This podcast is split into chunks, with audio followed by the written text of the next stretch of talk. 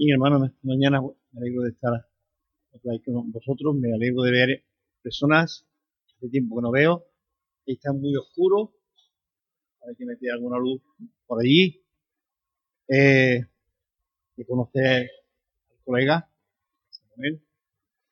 también dice la esposa, ya al colegio no va, ya no trabaja en el colegio, sigue de pastor, digo, eso no es trabajo, dice, no, no, ese pastor no es un trabajo.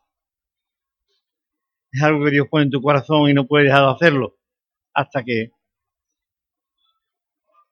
te quite el Señor del medio o te quita la mente del medio también, ¿verdad? Porque, bien,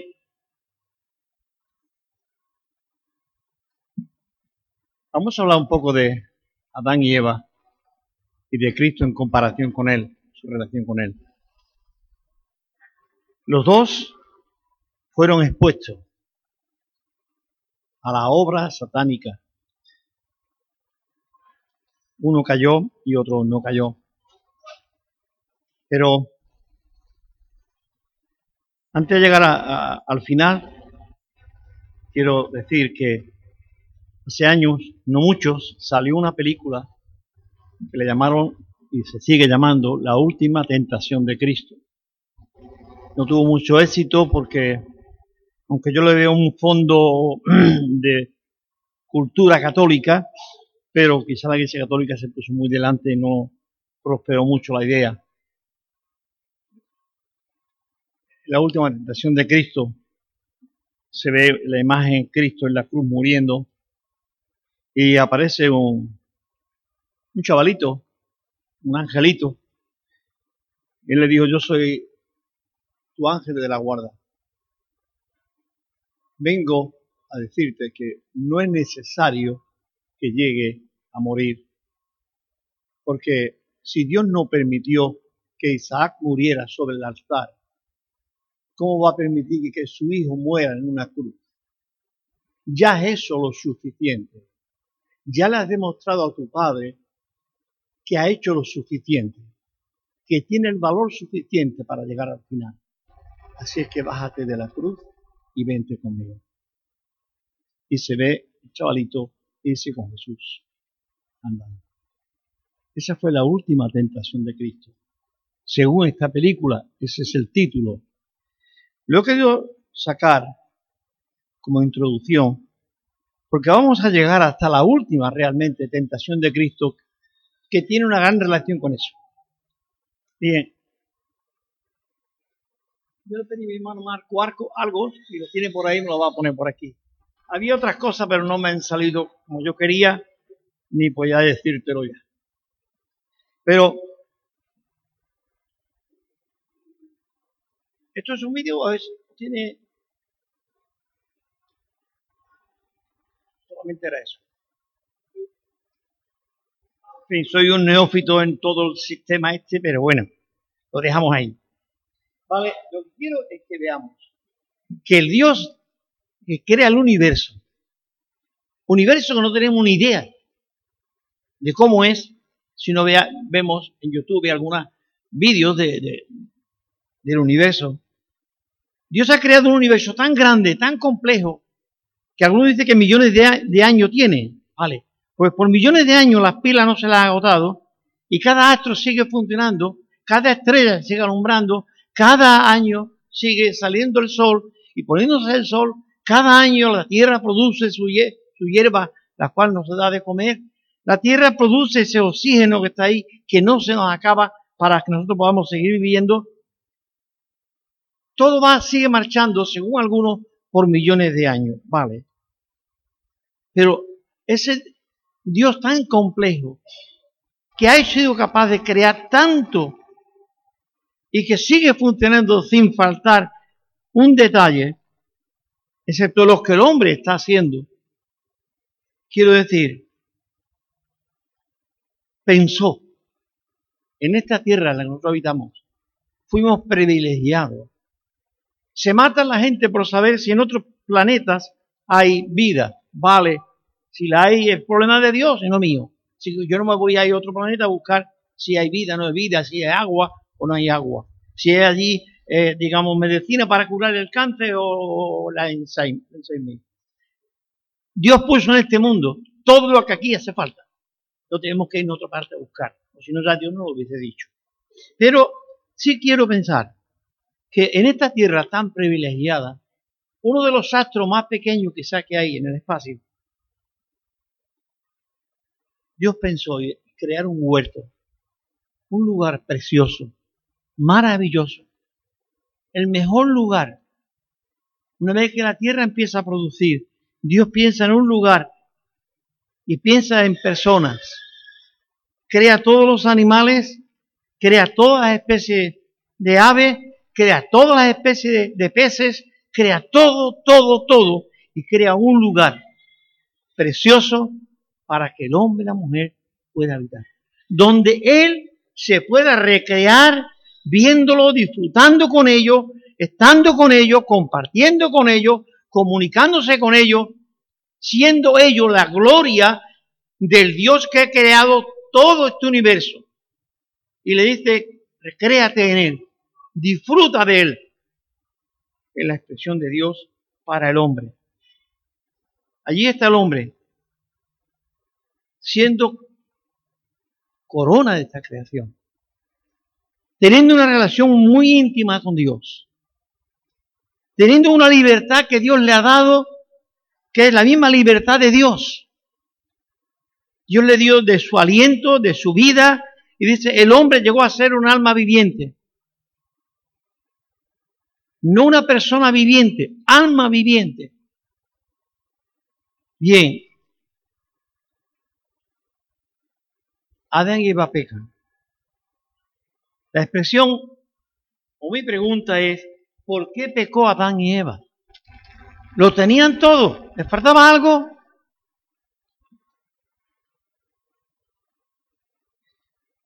Comunión tenían con Dios, no les faltaba nada. Cuando la voz populi es que el sexo fue el problema y esa era la manzana y la pintan roja, bonita, brillante, como esas americanas que nos llegan de allá de Estados Unidos, de Los Ángeles. Bien, el sexo no fue el problema, porque Dios le dijo a Adán y Eva, antes que pecaran, que se multiplicado, llenar la tierra. Es grande, pues tenéis que llenarla, tenía una orden ahí, de llenar la tierra de criaturas, ¿vale? Descendencia vuestra todas. Así que no era el sexo. Fruta, Hoy mi esposa dice que las fruterías son las que funcionan hoy. Si abre una frutería no la cierran. La gente quiere fruta. Va para adelante. ¿Qué más? ¿Qué les faltaba a Adán y Eva? Lo tenía todo. Podéis pensar que muchos niños mimados que lo tienen todo puede llegar a ser, y de alguna vez se ha hecho, las abajadas más grandes del mundo? Los grandes niños mimados. Porque lo tenían todo, pero no tenían la experiencia de haber matado a alguien. De haber violado a una chavalita. O de haber hecho otra barbaridad. Les faltaba algo. ¿Por qué pecaban y Eva? Si lo tenían todo. si te pones a pensar, Satanás, el gran enemigo de Dios que estaba ya por ahí, trata de influenciar la mente Adán y Eva. Eh, vamos a buscar un texto bíblico, si no usted va a decir que yo estoy predicando sin el texto bíblico, ¿vale? Se pueden ir a Génesis 3, Génesis 2 creo que es, donde encontramos. Y allí Génesis 1. Génesis 2 más bien. Tampoco es el 2, el 3, ¿vale? Así que no me tengan en cuenta mis errores. Génesis 3, 6. Cuando Satanás le sugiere a Adán y Eva, o a, Eva, en este sentido, no es que Eva fuera más débil, que no, no, no. Quizás lo encontró allí y dijo, esta es y esta va a caer. Dice que, y vio la mujer que el árbol era bueno para comer y era agradable a los ojos, árbol codiciable para alcanzar sabiduría. Y tomó de su fruto y comió y dio también a Adán. Palabra sublime, palabras que suave no le atacó, supo llegar a lo más íntimo de, ella, despertar en ella, cosa que nunca había sentido, pero la despertó. ¿Qué ha dicho Dios? Una interrogación ahí muy grande. ¿Qué ha dicho Dios? Eso no es así. Cuando tú comas, tú experimentarás. Estas frases, hermano, yo las escuché muchas veces cuando estaba yo tocando el tema de, las drogas rehabilitando a los chavales. Yo nunca la había probado. Pero alguien me dijo, pruébala. Y tu mente va. Y tu imaginación va a volar. Y tú vas a descubrir expresiones como esta. La primera vez que esté con una chavala, con un chaval, tú vas a alucinar. son expresiones que te cautivan el alma y te hacen darle vuelta al tarro. Automáticamente. Y bueno, y si alguien es más fuerte que yo, pues hermano, pues gloria a Dios por él. Pero yo soy muy débil y si alguien me encuentra a contar historia, cabeza va, va a dar vuelta. Bien, ¿qué ocurrió? Adán y Eva eran libres y decidieron libremente no ocupemos a Satanás libremente, porque Satanás estaba allí para qué? Su propósito cuál era? Engañar. Ahora, como me dijo una vez un cubano, si me engañas tú, si me engañas, la primera vez es vergüenza eh, eh, tuya, porque me has engañado. Si me engañas dos veces, vergüenza mía, que me dejas engañar. Sabiendo que tú eres un, mentiroso, me, me dejas engañar. Si Satanás, su propósito era engañar, ¿No te das cuenta? ¿Por qué has desconfiado de tu creador? El que viene, se sienta contigo, charla contigo debajo de la higuera del peral o del melocotonero. ¿Por qué has dejado de confiar en él? Y te has confiado en, en algo, una serpiente en este caso, que posiblemente hablaba, sé mucho. ¿Te has creído lo que ella te ha dicho? Bien. ¿Por qué pecó?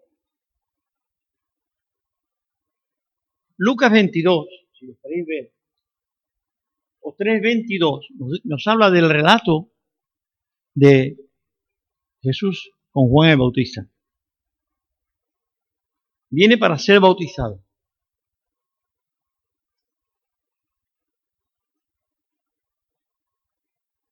Dice el texto bíblico que cuando Jesús salía del agua, fue bautizado. El cielo se abrió y una paloma bajó, o el Espíritu Santo de Dios en forma de paloma. Eso no quiere decir que todas las palomas que veamos en la plaza del Cabildo son Espíritu Santo. Porque alguna gente hasta de eso lo piensa, ¿vale? Ni una paloma especial que venga por ahí. Ya el Espíritu Santo no se va a convertir más en paloma en toda la vida. Ya nunca más fue paloma. Pero dice que se posó sobre él. El Espíritu Santo vino sobre la persona de Cristo. Y le dijo una voz del cielo que la pudieron escuchar todo y Juan el Bautista, tú eres mi hijo amado, en ti he puesto toda mi complacencia. Adán le dijo, llenad la tierra, trae hijo, cuida este huerto, este esta va a ser vuestra residencia permanente. De aquí no vaya a salir. Esta es vuestra casa. Este es vuestro hogar. Aquí vais a criar a vuestros hijos. A Jesús le dijo, tú eres mi hijo amado. En ti he puesto toda mi complacencia. ¿A dónde le guió el Espíritu? a Cristo después de esto. ¿Recordáis? El Espíritu Santo lo llevó al desierto, donde estuvo 40 días ayunando. Y el diablo allí le dio tortas por todas partes. Le vino con pensamientos de los más disparatados. Porque solamente parece que al final llegó con el pan, con lo otro y con lo otro, nada más. Y como hubiera sido solamente tres tentaciones. No, no. 40 días Jesús fue sometido allí a una tortura total. Adán en libertad dijo, parece que es verdad que si me como un trozo de manzana voy a ver el universo de otra manera y tendré un poder que ahora no tengo. Jesús dice, Filipense, que estando en la gloria, dejó su trono de gloria, dejó toda su gloria, se anonadó a sí mismo, se hizo un hombre, y no un hombre, sino un siervo, para poder conquistar a los siervos. El hombre quiso en su libertad subir. Jesús en su libertad quiso bajar. Porque no había otra manera de conquistar el corazón del hombre, sino con la humildad. Porque con la misma soberbia que Adán quiso conquistar la gloria de Dios, o ser igual a Dios, ahora, desde el lado opuesto, desde la humildad máxima, conquistar a ese hombre orgulloso. Bien, ¿qué más podríamos decir? Cuanto a esto, ¿por qué a un desierto?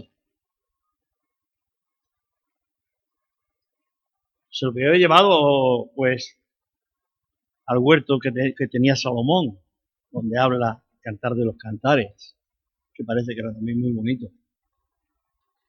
Este mundo, hermano, es un desierto. Véanlo. En un desierto lo que hay es muerte. Cuando veíamos las películas, caballos muertos, animales muertos, cadáveres de personas muertos que cruzaran, que querían cruzar los desiertos. En el desierto hay muerte. En el desierto no hay vida. Jesús dice que este mundo está muerto en sus delitos y pecados. En este mundo lo que hay es muerte. Se respira el olor de la sangre. Cada día hay muerte. Cada día hay crímenes. Cada día hay guerra. Cada día hay violaciones. Cada día hay tortura. Cada día. No sé cuántos eh, Mm, penas de muerte. Se estaba diciendo el año pasado que había ocurrido en, en la China Roja o algo así por ahí. Sí, realmente. Muerte, muerte, muerte. Cada día matan a una mujer. Cada día matan a un niño. Cada día mueren niños. Ahora, ¿qué es lo que hay en este desierto? Muerte, muerte, muerte. Allí puso Dios Jesús. Yo digo, ahí tiene que estar. Hasta que te des cuenta dónde te he puesto. No te he puesto en un paraíso. ¿Estás dispuesto a obedecer?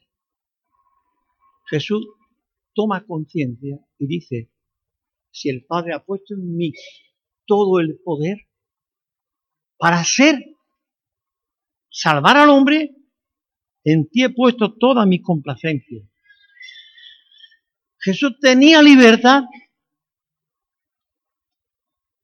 Si me dicen que Jesús no podía pecar, yo diría, ¿para qué vino? Porque los ángeles no tenían pecado, podían haber venido ellos y habernos salvado. Los querubines podían haber venido y habernos salvado.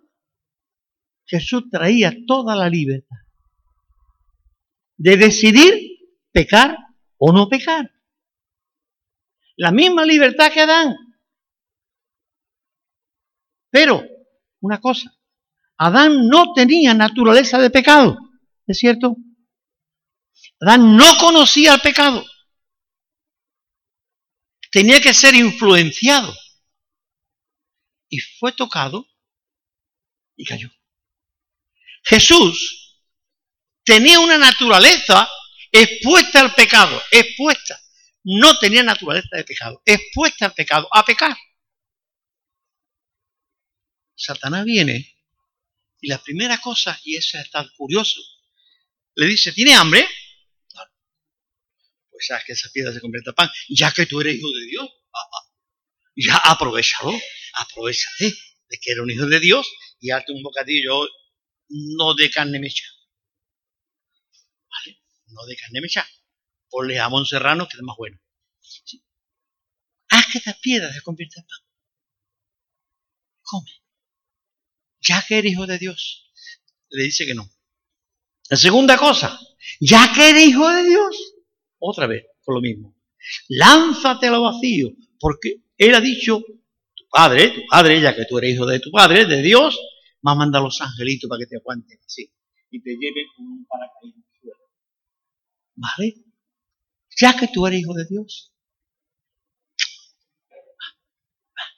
La tercera no le emplea el término si eres hijo de Dios y no vamos a entrar a ella. La primera tentación entró por la boca. ¿Qué hizo, Adán, ¿Qué hizo Eva cuando cogió la manzana? Morderla y comerse. Por lo menos un bocadito de tiro. El resto se lo dio el marido, ¿vale? no sé, será una curiosidad. Ustedes podéis pensar lo que queráis, podéis darle vuelta a la cabeza. Pero es curioso. Bien, hermano, seguimos un poco más adelante. Cristo no cedió a la influencia de Satanás. ¿Dónde está la victoria? De la vida cristiana tuya y mía hoy. En no ceder a las tentaciones del diablo. Confiar yo he vencido. He llegado al final. Eh, Salmo 40, 8. El salmista va a emplear un término que luego aparece por la boca de Jesús. Dice el Salmo 48, el hacer tu voluntad, oh Dios, es lo que a mí me ha agradado. Quizá en una manera general, esto era lo que a Dios le había agradado.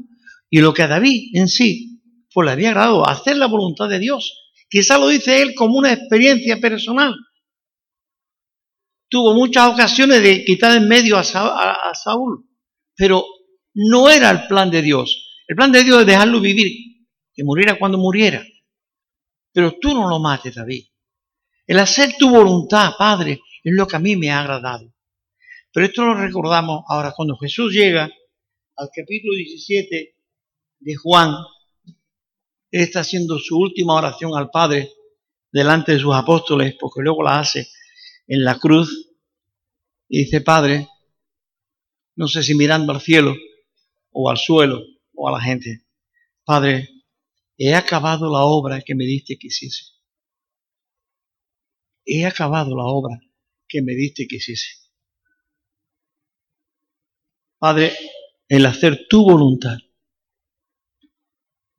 ¿A Jesús le costó trabajo o no le costó trabajo obedecer?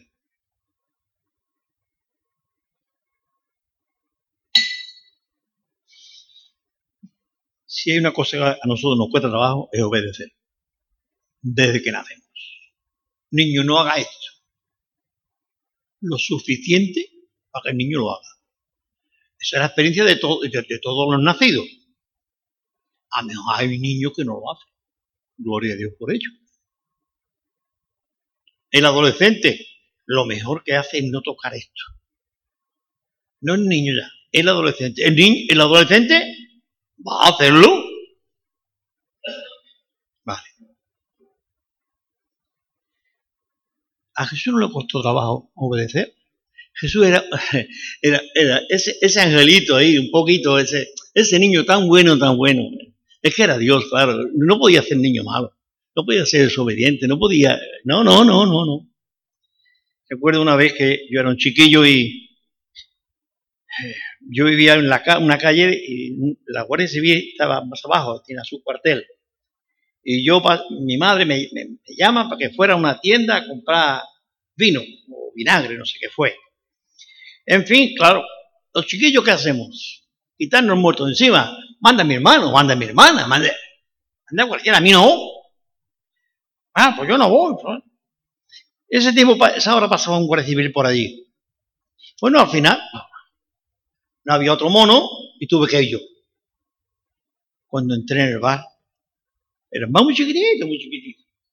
Estaba allí el guardia civil tomando su vaso de vino y me dice, muchacho, a los padres hay que obedecerlo. Me lo dijo de una manera. Cuando la Guardia Civil era Guardia Civil, muchacho, a los padres hay que obedecerlo. Bueno, no me hice allí, pero tú sabes, eh, yo salí de allí pitando. Madre mía, un guardia civil me ha dicho que yo tengo que obedecer a mi padre. bien, lo digo como anécdota porque obedecer cuesta mucho. Y cuando tenemos 76 años, nos cuesta igual de trabajo obedecer a Dios. No es porque ya me he habituado a ser cristiano, me he habituado, ya, yo, soy un semisanto. Con 76 años te cuesta trabajo obedecer a Dios. Cuando Dios te manda algo, ¿vale? En este caso encontramos, sencillamente, Jesús dice en Hebreos, capítulo 5, 8, por lo que padeció, aprendió la obediencia. No le costó trabajo. No, era ese niño angelito, ese no niño que un bálsamo de, de gracia, no, no. Era una persona con su identidad que podía ser o no hacer.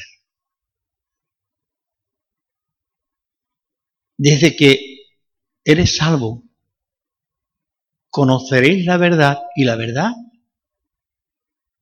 A ver, alguien lo ha dicho por ahí, que lo digo más fuerte os hará libre.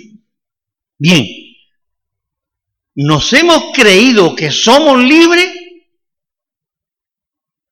Algunos demasiado se lo han creído y hace lo que le la gana. Somos libres para decirle al pecado no, que es lo que Cristo hacía cuando le llegaba ocasiones. Aparta de mí, Satanás, y lo usa como una ilustración aparte de mí, Satanás, porque escrito está. Pero para poder citar las escrituras, mi hermano, hay un paso antes. ¿Cuál es? hay que conocerla. Hay que leerla. Hay que memorizarla. ¿Cuántos versículos te atreves a decir en voz alta?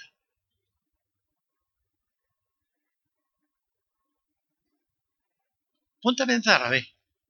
Si llegas a 5 o 6, pues mira, a lo mejor te damos hasta un premio. ¿Por qué razón? Aparte de mí, Satanás, porque escrito está, al Señor tu Dios adorará y a eso Si aparte de mí, escrito está, escrito está. Se nos olvida, mente. Por eso solemos ceder al pecado. Por eso cuando tenemos un problemón gordo bien en mi vida personal, bien en mi familia o bien en la iglesia, empezamos a recurrir, buscamos por todos los horizontes, en vez de buscar en el libro sagrado. ¿Qué Dios dijo en cuanto a esto? Porque se fuera de su casa, pues échalo de ahí. No es que hoy, es que hoy, tú quieres, el texto bíblico dice esto. Vamos a hacerlo de la teoría. Sí, muchísimas veces nos olvidamos del tema. Tengo un texto más. Cuando Jesús está en la cruz.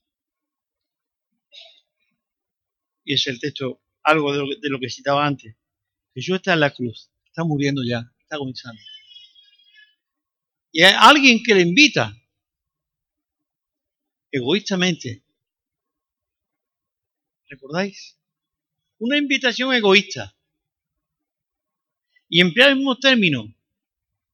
Ya que eres el Hijo de Dios, bájate tú y bájanos nosotros, hombre. Y quítalo de aquí. Por favor. Aquí vamos a morir los tres como tres tontorrones. Pues ya que tú eres el Hijo de Dios. Tenemos aquí al Hijo de Dios. Y yo, bájate tú y bájanos nosotros. Y cogemos puerta. Y nos vamos. Esa fue la, si quiere, la última tentación de Cristo. Pero fíjate que es la misma expresión que se usa en esa película. Bájate Allí sigue un poco más, pero no, nosotros no vamos a seguir por ahí porque todo eso es un rollo de, de película, ¿verdad? Jesús quiso morir. No hay otra historia. El primer Adán cede. El segundo Adán no cede. Las invitaciones que el diablo le hace no tienen sentido para él. Él había propuesto en su corazón obedecer a Dios. Padre, el hacer tu voluntad es lo que a mí me agrada. Padre, de lo que tú me diste, ninguno se ha perdido. Ahí Jesús hace de Salmo 23. El pastor cuidaba las ovejas. El pastor salía a buscar la oveja. Juan 10. El pastor duerme en la puerta de las ovejas. Aquí nadie entra por una oveja mía. Y si se ha perdido, saldré yo he venido a buscar la oveja perdida. Pero no tiene 99. ¿Para qué quiere más? No vengo a buscar una que me falta. Todas las ovejas valían igual. No por ser más vieja vale menos o porque es más nueva vale más. No por cordero que podemos venderlo como carne o la oveja vieja para el sacrificio. No, cada oveja tenía el mismo valor para su pastor. Cada alma tiene el mismo valor para Dios. No por ser mayor o por ser niño pequeño, tiene más valor para Dios.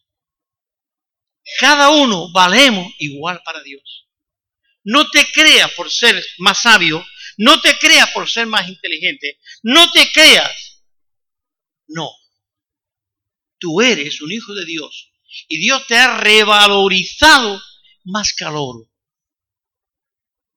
Pedro dice que el oro, y aún siendo oro, y aún siendo oro, se revaloriza. Lo coge y lo mete en el crisol para ver si realmente es o no es oro. Eso te lo hace cualquiera joyero que tú le lleves una pieza de oro. La mete, dice, perfecto, está bien. Pero si te pasa como a mí, que llevé un anillo de oro y no era oro, era un alambre, pero era, parecía oro. Y me lo tres días y era una, pues un alambrito, era. Yo lo compré por oro, ¿eh? Bien me engañaron como... Bien, hermano, Dios te ha revalorizado. Y cuando vienen los problemas, obedezco o no obedezco, hago o no hago la voluntad de Dios, ¿qué está haciendo Dios contigo? Te está metiendo en el Cristo. A ver si eres capaz de obedecer. A ver hasta dónde eres capaz de aguantar. A ver hasta dónde eres capaz de aguantar para obedecerle.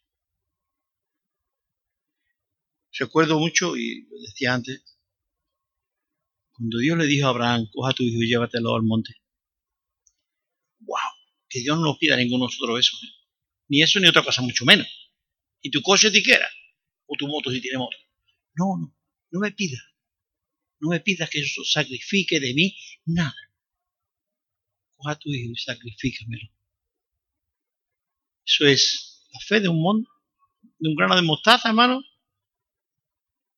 O tenía una fe más grande que la montaña del monte Moriás. Yo no sé. Pero en su corazón Abraham había hecho una decisión. Obedecer a Dios en la circunstancia que fuera. Pídeme que yo voy a obedecer. ya que se ha leído el tema de Samuel, habla que tu siervo oye. Habla que tu siervo oye. Muy interesante. ¿Estamos dispuestos a escuchar la voz de Dios? ¿Cuántas veces pecamos? Quizá alguna, alguna vez, yo tengo muchos años y sé todas las veces que he patinado y me he caído en el patinamiento. He pecado voluntariamente. No tanto que me engañaron, no tanto que me empujaron, no, me he tirado. Había algo que me atraía. Vio el árbol y empezó a decidir. Oyó una voz que le dijo, serás como él. Cuidado, ¿eh? Serás como él. Si Dios ha hecho todo esto,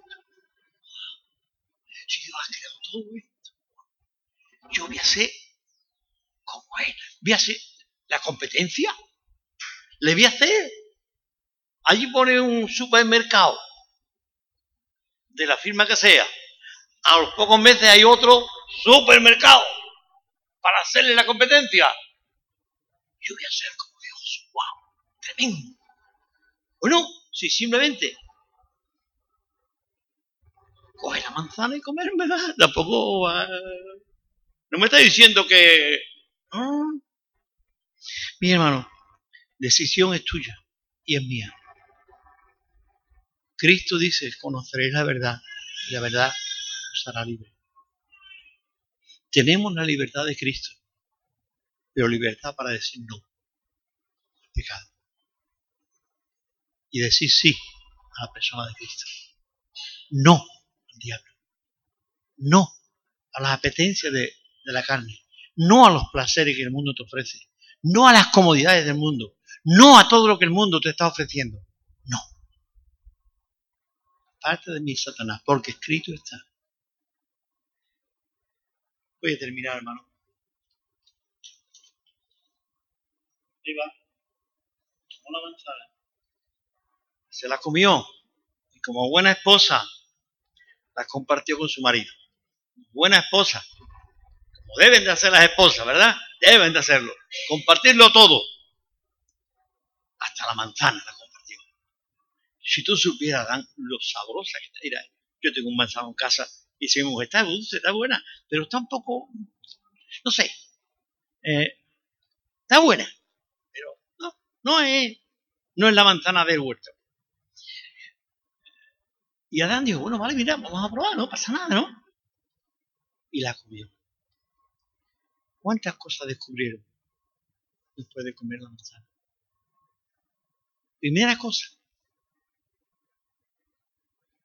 se ven con un atractivo unos al otro. Han descubierto que ella está desnuda y él también. ¿Qué pasó? Yo no me la he metido por los ojos, me la he puesto en la boca. Los ojos se han abierto estoy viendo un cuerpo hermoso, atractivo, que me llama la atención y que me llama. Bien, llegamos a Gesemaní. ¿Y cómo se le llama? Huerto de Gesemaní. No huerto del Edén. Huerto Gesemaní. Allí no había tanta fruta. Allí no había tanta cosa bonita. Era una noche quizá estrellada, posiblemente. Quizá una noche ni fría siquiera, pero una noche trágica en la que la ira de Dios estaba bajando para saciarse y saciar su ira. Y allí Jesús dice al Padre, Padre, si hay otra manera, pasa de mí esta copa. Pero el Padre no pudo pasar la copa. ¿A quién le doy la copa, Dios mío? ¿A quién reparto esta copa? ¿A quién se la voy a dar? Esta es tu copa, la que pactamos de que tú ibas a beberla. En otro momento Jesús dice, yo para eso he venido. Yo he venido para otra cosa. Entonces Jesús cogió la tomó y la apuró. Si Jesús coge la copa y no la toma, esa copa se hubiese repartido de la ira de Dios sobre cada uno de nosotros. Porque la ira de Dios iba a caer sobre cada uno de nosotros, puesto que Él no aceptaba la ira de Dios que estaba en la copa. Pero Jesús tomó la ira de Dios y la bebió para quitar la ira de Dios de nuestras vidas, para que no fuéramos condenados. ¿Recordáis? Él estaba aquí para conquistar a su esposa, a su novia, a la que un día llevaría a los cielos, a la que un día se casaría con ella. Yo no puedo condenar a mi esposa. Yo no puedo condenar a mi novia. Yo quiero que se presente delante de mí con un traje blanco, sin mancha y sin arruga. Y él se tomó la copa allí en Getsemaní. Y fue tal que dice que Dios mandó ángeles que le fortalecieran. Y le dio fuerza para enfrentar al ejército que, que llegó y enfrentar la cruz. Y hasta en la misma cruz, él dijo, Padre, perdona a esta gente porque he muerto por cada uno de ellos. La ira que tenía que caer sobre ellos ha caído aquí sobre mí. O échala sobre mí. No condena a ninguno de estos porque no saben lo que entre tú y yo estamos haciendo. Quiero pensar si pudiésemos poner límites al amor de Dios no, no habría metro, ni laxe que pudiéramos lanzar para saber. Hay un himno que dice, si fuese tinta todo el mar y todo el cielo un gran papel, no bastaría para escribir del amor de Dios. Pensar que tenemos una gran responsabilidad. Sí, una gran responsabilidad decide sí o no. Cuando caiga en pecado, no culpe la circunstancia, no culpa al medio, culpa a ti mismo y di como David, yo, yo solo he pecado. Yo solo he hecho lo malo delante de tus ojos. Yo, yo. No mira a los lados. Mira a ti. Y acúsate a ti mismo. Porque la sangre de Cristo fue rociada en la iglesia, para que cada uno de aquellos que la recibe tenga la vida eterna. Hermanos, que Dios nos ayude. Vamos a orar. Mientras estamos orando, si hay alguien que quiere hacer una decisión por Dios, por el Señor, si quiere hacer una decisión de entregar su vida a Cristo, que lo haga libremente, con toda la libertad que Él nos ha dado. Podemos hacerlo porque Cristo ha venido para que tú tengas vida y no vayas a condenación. ¿De acuerdo? Señor, te alabo y te adoro, Padre, en esta mañana. Tú eres el Señor de la gloria. Te damos gracias, mi Dios, por ese inmenso amor tan grande. Señor, desde un punto hasta otro. Tú eres Dios. Dios incomparable. Dios que no se cansa. Dios que no se aburre.